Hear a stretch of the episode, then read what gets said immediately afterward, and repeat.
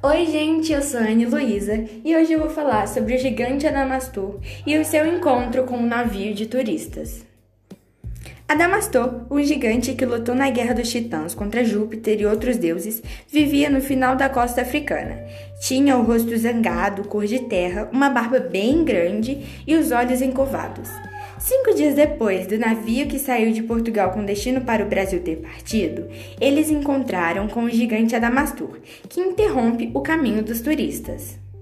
O gigante não queria ninguém, ninguém mesmo navegando em seus mares.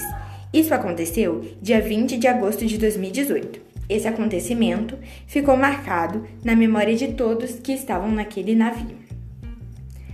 Os turistas estavam se divertindo quando de repente surgiu uma nuvem escura que tomou conta do céu, e em um tom de voz grosso que arrepiou todos, Adamastor disse que eles estavam sendo muito ousados ao navegar por seus mares e que daria um castigo a eles. Faria aquela viagem se tornar ruim, fazendo com que eles enfrentassem grandes ventos e tormentas. O comandante do navio decidiu conversar com Adamastor, perguntou quem ele era e então ele começou a contar sua história e se emocionou ao lembrar de tudo.